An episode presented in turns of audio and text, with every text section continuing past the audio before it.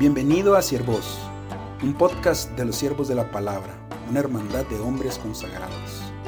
A través de este podcast queremos compartir contigo nuestras reflexiones, aventuras y todo aquello que el Señor está haciendo en nuestra vida.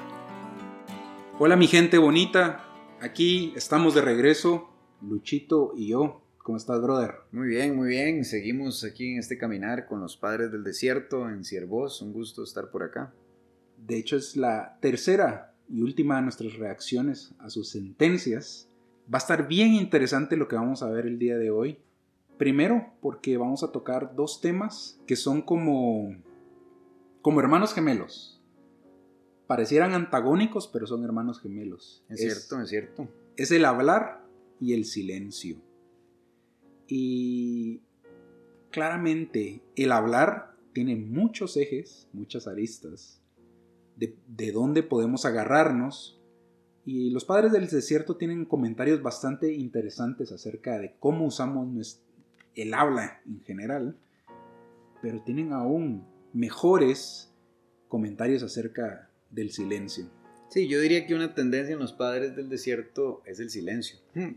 ¿verdad? Se fueron al desierto a vivir solos, a ayunar, a orar, y muchos de ellos huían de la gente, no querían tener interacción con la gente para poder estar en esa, en esa paz, ¿verdad? En esa experiencia de Dios. Y entonces recomiendan mucho el alejarse, el callarse, el escuchar, el buscar a Dios, que yo creo que es un buen tema para este tiempo en el que estamos, ¿verdad? Que es el tema de, de simplemente buscar más a Dios en el tiempo de la cuaresma. Claro. Empecemos entonces. A darle, metámonos. ¿Qué tenés por ahí algo chino? Yo tengo, la verdad es que hoy tengo muy poquitas pero tengo algunas picosas. Así que voy con la primera y dice así, hermanos que tenían con ellos a seglares, ¿vos te acordás que eran los seglares? Pues algunos que no eran monjes, digamos. Algunos que no eran monjes, o sea, la raza pues. Fueron a buscar al padre Félix o al abba Félix y le suplicaron que le dijeran unas palabras. Pero el anciano guardó silencio. Después que suplicaran durante largo tiempo, él les dijo, ¿Quieren escuchar unas palabras? Y ellos dijeron, sí, apá. El anciano les dijo, en lo sucesivo no hay más palabras. Cuando los hermanos interrogaban a los ancianos y hacían lo que ellos les decían, Dios mostraba cómo hablar. Pero ahora, cuando los interrogan sin hacer lo que escuchan, Dios retiró a los ancianos la gracia de la palabra, y ellos nunca, no encuentran más que decir, ya que no hay más trabajadores. Escuchando estas palabras, los hermanos gimieron y dijeron, ora por nosotros, apá. ¿Cómo? Pero entonces, ¿cuál fue la... O sea, ¿por qué es que no les dijeron palabras? No entendí bien yo. Bueno, a mí lo que me gustó de esta historia, que es un poco compleja, es el hecho de que el anciano está diciendo, ustedes recibían palabras cuando venían con una disposición a escuchar y a ser instruidos y a ser guiados por Dios. Por ende, Dios le daba palabras de sabiduría a estos ancianos, pero ahora solo vienen por curiosidad. Eh, me recuerda mucho eh, a, eso que decía el Señor en el Evangelio. Ustedes no vienen aquí para escuchar a, un profeta famoso o, a ver, ¿cómo se dice?, gente bien vestida. Ustedes vienen aquí porque me vieron multiplicar los panes y los peces. porque tienen hambre, digamos. Porque tienen hambre, porque tienen curiosidad entonces llegan y han escuchado de que este padre es famoso entonces simplemente quieren ir a satisfacer su curiosidad, pero no van con una disposición de ser enseñados por Dios. Entonces aquí vemos, es simultáneo, van buscando palabras, van buscando guía, entre comillas, pero él dice, la verdad es que no tengo nada que decir más que decirles que Dios nos ha quitado palabras sabias de la boca porque ustedes no tienen en su corazón una disposición a escuchar al Señor a través de lo que nosotros queremos o podemos decir. Claro, tiene sentido.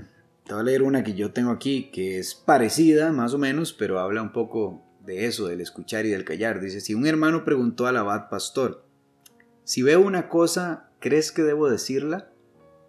El anciano le respondió, escrito está el que responde antes de escuchar se busca necedad y confusión. Es una cita de Proverbios 18:13. Habla si te preguntan. Si no te preguntan, calla. le da su golpecito también, así como diciendo, ¿De qué estás hablando? Si no te han preguntado, mejor quédate callado. Interesante. Uy, esa está buenísima. Esa está buenísima porque ese toca un tema muy actual. La gran pregunta, ¿tengo que hablar? ¿Tengo que opinar de todo en la vida? ¿Tengo que dar mi opinión siempre, aunque no me la pidan? Esa es una pregunta difícil de responder. Sí, yo siento que además los medios de comunicación y la facilidad de expresarte públicamente han generado eso, como, como bueno, yo necesito postear algo, necesito comentar algo y hay innumerable cantidad de conversaciones que no tienen sentido o que se vuelven destructivas porque la gente quiere opinar de cosas a las cuales tal vez no les correspondería hablar. Claro es un dilema, porque todos dirían, bueno, ustedes mismos están siendo un mal ejemplo con su podcast, dando opiniones que nadie pidió. Sí, probablemente los padres del desierto hubieran dicho, quieren hablar de este tema, mejor pongan unos 10 minutos de silencio y que la gente los escuche. Claro. Tenés otra por ahí. Dice esta que es del abad pastor también, me parece que este era de los metidos en el tema. Decía también, es hombre aquel que se conoce a sí mismo. Y añadió, hay personas que parecen guardar silencio, pero su corazón condena a los demás. En realidad están hablando sin cesar. Otros hablan desde la mañana hasta la noche y sin embargo guardan silencio. Esto dijo porque él nunca hablaba más para el provecho de los que lo oían. Wow, eso está profundo. Sí, ese va como un paso más allá, ¿verdad? Ya no es solo el hablar o callar, sino el qué estás diciendo y será mejor hablar o callar ¿verdad? Y depende, depende, porque puedes estar callado, pero maquinando dentro tuyo un montón de juicios, un montón de, ¿verdad? Malos pensamientos, y a fin de cuentas es como si no te hubieras callado. El callar va más allá del, del solo hacer ruido o no hacer ruido. Claro. Sí, y va ligado al otro también, porque yo creo que yo me he topado también en la ocasión o en el evento, no sé cómo decirlo, tenía la palabra pero la olvidé, pero me he topado en la situación de que estoy escuchando entre comillas a otra persona y más bien lo que estoy formulando en mi cabeza y en mis pensamientos es cómo le voy a rebatir o qué aburrido lo que está diciendo o otra vez está diciendo lo mismo, la misma muletilla o simplemente estoy absorto en otros pensamientos y no tengo esa capacidad de escuchar, de poner atención, Y solo estoy pensando en mí mismo, en lo que yo quiero decir después o lo que quiero hacer después o simplemente entretengo ¿verdad? Mi, mente en otras cosas. Tal vez no tiene mucho que ver, pero me hizo recordar eso. No, yo sí creo que es muy importante, más que el hablar o el callar, el, aprender a escuchar y el responder cuando tiene sentido responder.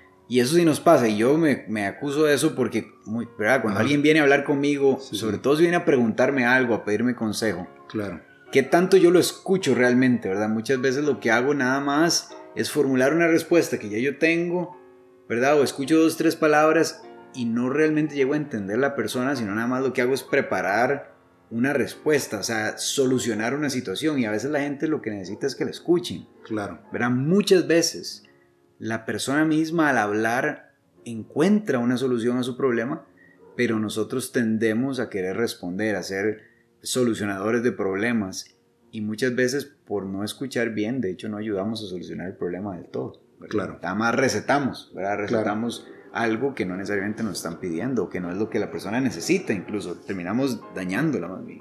Claro. Tengo aquí una del padre Gregorio, el teólogo, o Abba Gregorio.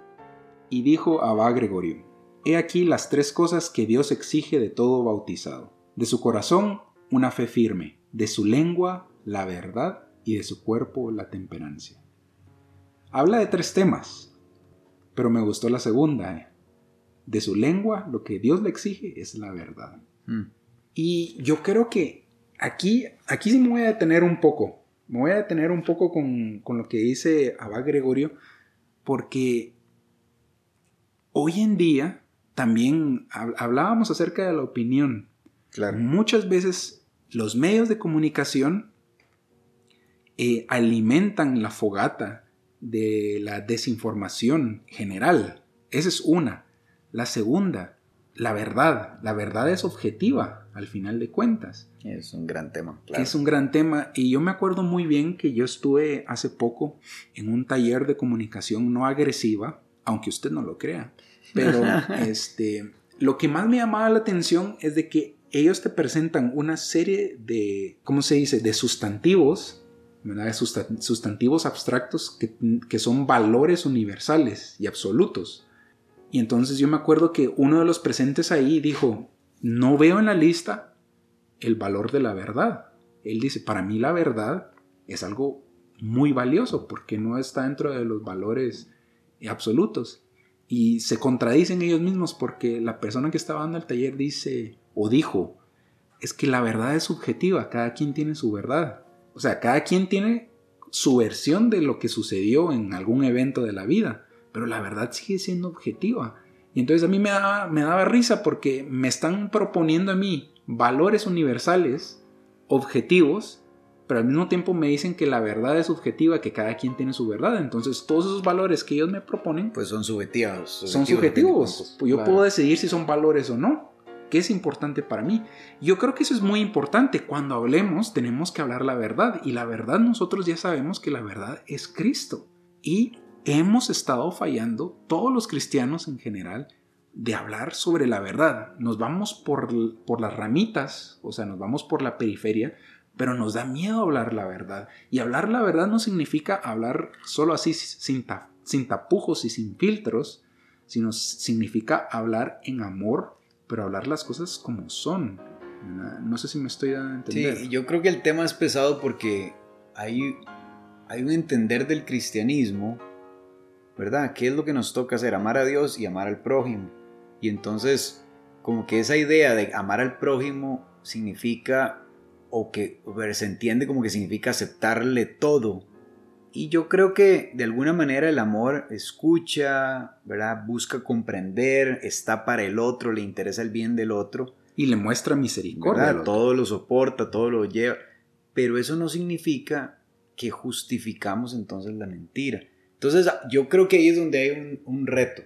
¿Qué hago yo con alguien que yo sé que está haciendo algo que está mal o que está viviendo una mentira? ¿cómo hago yo para en amor acercarme a esa persona y hablarle de la verdad? Correcto. Yo creo que ese es un gran reto y que a veces, muchas veces nos detenemos en eso o nada más le sonreímos o le decimos a la persona, pues sí, tranquilo, si estás feliz está bien. Y eso, pues es caer en un relativismo de lo que decías antes. Cada quien tiene su verdad, pues cada quien vive su vida. Y, y no estoy diciendo que tenemos que ir a, decirle a las personas cómo vivir pero que si hay la posibilidad o nos toca a nosotros, ¿verdad? Hablarle a alguien o nos piden nuestra opinión o nos toca a veces defender la verdad, tenemos que tener certeza de que sí existe una verdad y que tenemos que hablarla y que eso es más amor a la persona que el aceptarlo, aceptar su mentira y mantenerlo engañado, ¿verdad? Yo creo que lo pudiéramos poner en casos muy extremos, digamos que alguien se va a tomar un veneno y yo sé que es veneno y la persona no. ¿Cuál es mi responsabilidad? ¿Le digo o no le digo? La persona no sabe y la persona cree que no es veneno. Y si yo le digo, eso es veneno, y dice, no, no es veneno, ¿lo dejo que se la tome o no?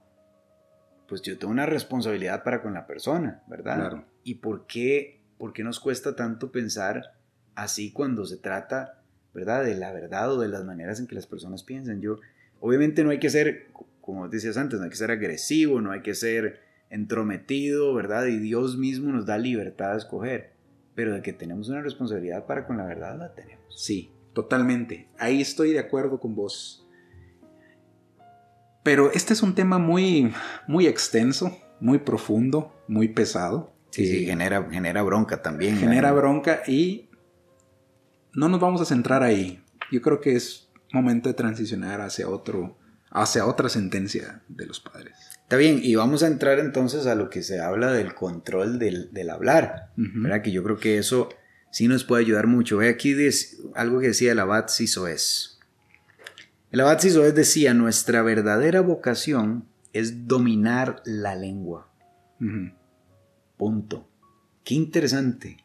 El llamado, la vocación, la misión, lo que nos toca hacer es dominar la lengua. Y yo creo que tiene un, un sentido muy importante, porque si logramos, la palabra de Dios dice, el que domina su lengua es un hombre perfecto, ¿verdad? No es fácil, pero si logramos controlar la manera en que hablamos, claro. realmente podemos controlar nuestra vida de muchas formas. Wow, eso es retante. Es retante porque va contra, contra cultura hoy en día. Que era lo que decíamos al principio, todo lo tengo que hablar y a mi manera, y si no, te fregas, ¿verdad? es interesante, dice también, todo esto es del mismo, no sé de cuál abad es, pero bueno, decía, decía este abad, dice, que tu boca no pronuncie palabras malas, pues la viña no tiene espinas. Vaya. Algo de coherencia. Si sos una persona de bien, pues no puedes hablar mal. Punto. ¿Verdad? No tiene sentido. ¿Verdad? De la fuente de agua dulce no puede salir agua amarga. Pero yo siento que la fuente a veces nos tira agua amarga. Yo a veces digo unas caballadas también. Pero bueno. Híjola, aquí, no, aquí salimos todos macheteados. Yo salí macheteado ya. Ya, ahí te voy, si quieres machete. Dice, el monje que no retiene su lengua en los momentos de ira, tampoco dominará las pasiones de la carne cuando llegue el momento. O sea, es decir, que el saber hablar y el saber no hablar y el saber contenernos es una manera también de entrenarnos en cuanto a otras áreas de pecado, en cuanto a otras áreas de debilidad. Mm. Si logramos contenernos en cuanto a ciertas ganas de decirle a alguien algo, eso también es un entrenamiento y tiene unas consecuencias para otras áreas de la vida. Es bien interesante porque yo vi un meme hace poco que el meme pone dos imágenes, ¿verdad? De una persona que así como, como Barney, un dinosaurio inofensivo, y dice yo en una discusión y ponen a Barney y después yo después de la discusión y ponen un Godzilla todo furioso porque ya no hubiera dicho esto, que no sé qué y que no sé cuánto. Pero ¿saben qué? Yo, yo creo que en general, si no dijiste algo, mejor dale gracias a Dios que no lo dijiste. Yo al día de hoy me arrepiento de un montón de caballadas que dije enojado e iracundo. Claro. Y, son palabras que no son fáciles de, ¿cómo se dice? solo llegas y dices, perdón y ya no. O sea, pues sí, la persona te perdona, pero dejaste una herida y muy probablemente dijiste una verdad con ira, enojado, y yo creo que eso tal vez pudo haber hecho aún un daño mayor. Entonces, yo sí estoy arrepentido, entonces gente, pongamos la atención a eso. Sí, y el reto es entonces cómo hacer para callar, y esto es lo que los padres hablan mucho. Eh, ¿verdad? De esa consecuencia, dice, dice aquí otra, otra, otro de los padres. Decía también, es mejor comer carne y beber vino que comer la carne de los hermanos murmurando de ellos. Ahora en este tiempo de cuaresma, esa es una frase típica de... ¿verdad? Se habla mucho en las cuaresmas que hay algunos días que se pide ayunar o que se pide abstenerse de carne. Y yo esto lo he escuchado mucho, no sabía dónde venía. Ahora veo que viene de aquí de uno de los padres del desierto, que más nos valdría comer carne que comer carne humana al murmurar de los demás o al chismear o al, permitirnos conversaciones que critiquen a otros. Pero qué fácil es caer en esas conversaciones. Para mí es, ¿verdad? Me cuesta cuando alguien viene a hablarme mal de otro, como pararlo y decir, hey, no hablemos así de esta persona. A veces lo más fácil es escucharlo y echarle un poquito más de carbón al fuego y decir, ah, sí, porque ese es un tal por cual y esto y lo otro y aquello. Y ahí nos vamos y nos damos cuenta que quedamos hasta el cuello de criticar y de comernos, entre comillas, a la otra persona. Difícil. Pero para eso está la gracia del Señor. Solo así. Pero los padres eran radicales. Ve lo que hace este abad. Dice, se decía que el abad del abad Agatón, que durante tres años se había metido una piedra en la boca hasta que consiguió guardar silencio. Wow. ¿Cómo ves, chino? Te metes una piedra en la boca para estar calladito. Está duro, ¿no? Está duro. Está duro. Sí, es un área, es un área para mí muy retante porque primero uno quiere hablar. Claro. Uno tiene la tendencia a querer primero defenderse a uno mismo, ¿verdad? Que es muy natural, pero que muchas veces si nos calláramos y no nos defendiéramos, ya botamos algunas barreras. ¿Verdad? Ah, alguien está enojado conmigo, que me diga, y me callo, escucho y trato de entender qué es lo que la persona me quiere decir, por qué está así, qué fue lo que yo hice, ¿verdad? Otra es, algo pasa y me callo, o sea, como que yo creo que el reto de hoy que pudiéramos aprender de los padres y que pudiéramos dejar como de reto sería tratar de callarnos en diferentes circunstancias y ver qué aprendemos de ese silencio, ¿verdad? Pues Jesús se cayó ante las acusaciones. Justo eso estaba pensando ahorita, justo eso estaba pensando ahorita. Yo creo que ese es un buen reto.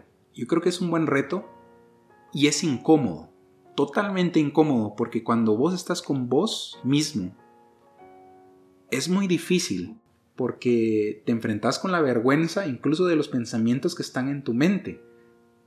Estás en silencio, pero como decía uno de sus padres, no estás en silencio, ahí está tu mente hablándote. Revisa el Instagram, revisa el WhatsApp, eh, hace esto, hace lo otro, y estás inquieto. Yo creo que es, es una excelente, ¿cómo se dice?, temporada, o es, es una excelente manera de cerrar esta temporada de revisar cómo estamos en esta área, qué tanto estoy diciendo yo hablar y qué tanto estoy yo buscando escucharme, escuchar al otro y sobre todo escuchar al Señor.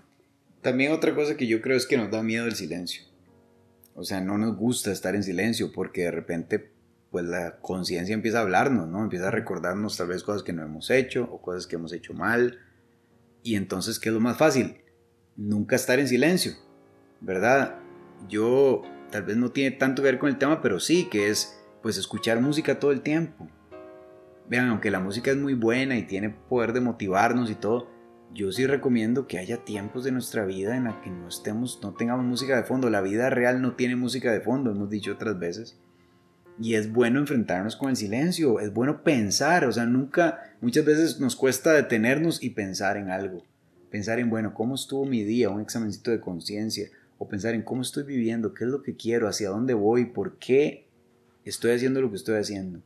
Claro. Y esas preguntas no se pueden responder si no nos detenemos y acallamos el ruido y le damos un espacio a nuestra conciencia, a nuestra mente y a Dios mismo de hablarnos. ¿Verdad? A veces la gente dice, es que yo nunca he escuchado a Dios. Pues nunca has tenido, has hecho silencio para escucharlo. Yo creo que eso es muy valioso, ¿no? Claro. No, totalmente, totalmente. Y me, gustaría que cerráramos con esto. Vean, las, ahí está. Disculpen si somos muy repetitivos, pero yo creo que si hay dos perlas que nos encantaría que se llevaran para pensar, la primera es cómo estoy usando mi hablar. ¿Lo estoy usando para edificar o lo estoy usando para pecar? Y la segunda es qué tanto espacio le estoy dando yo al silencio para poder realmente encontrarme con el Señor y encontrarme conmigo mismo también. Sí, buenísimo. Y, y, con esto yo lo quisiera legar, ya en unos días vamos a empezar la Semana Mayor, Semana Santa, y qué bueno que trajiste lo del Señor.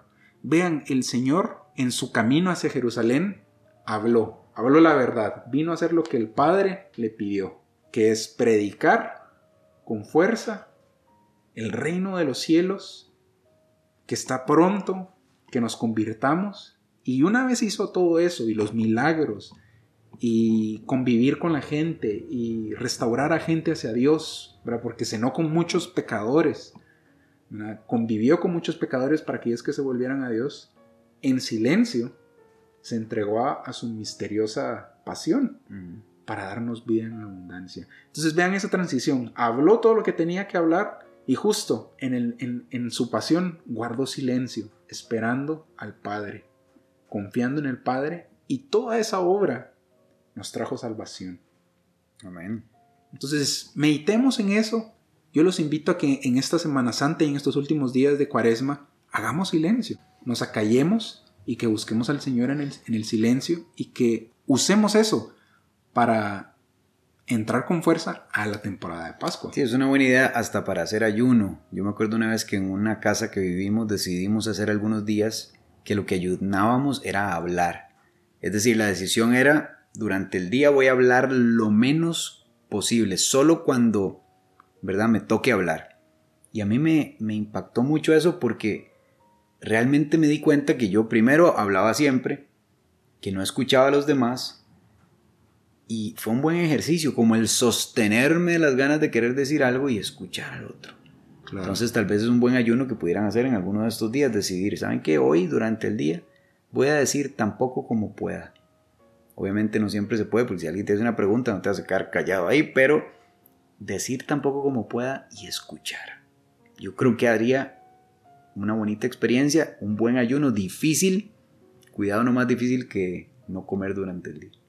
Mm, puede ser. Pero bueno, con esto cerramos este capítulo. Dios los bendiga y que tengan una excelente Semana Santa. Dios los bendiga. Esto fue Siervos. Si quieres conocer más de nosotros, visita nuestro sitio web www.siervosdelapalabra.org. Dios te bendiga.